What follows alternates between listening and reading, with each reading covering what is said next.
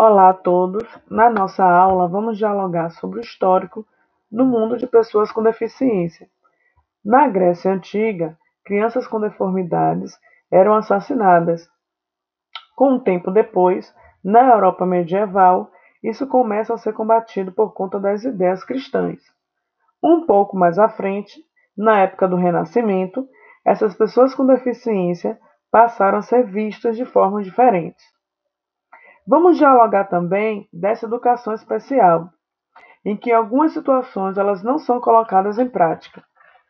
Sou professora Amorim e acredito que sempre chegará até nós várias missões impossíveis, mas faremos delas as possíveis missões pelo simples fato de saber enxergarmos com o coração.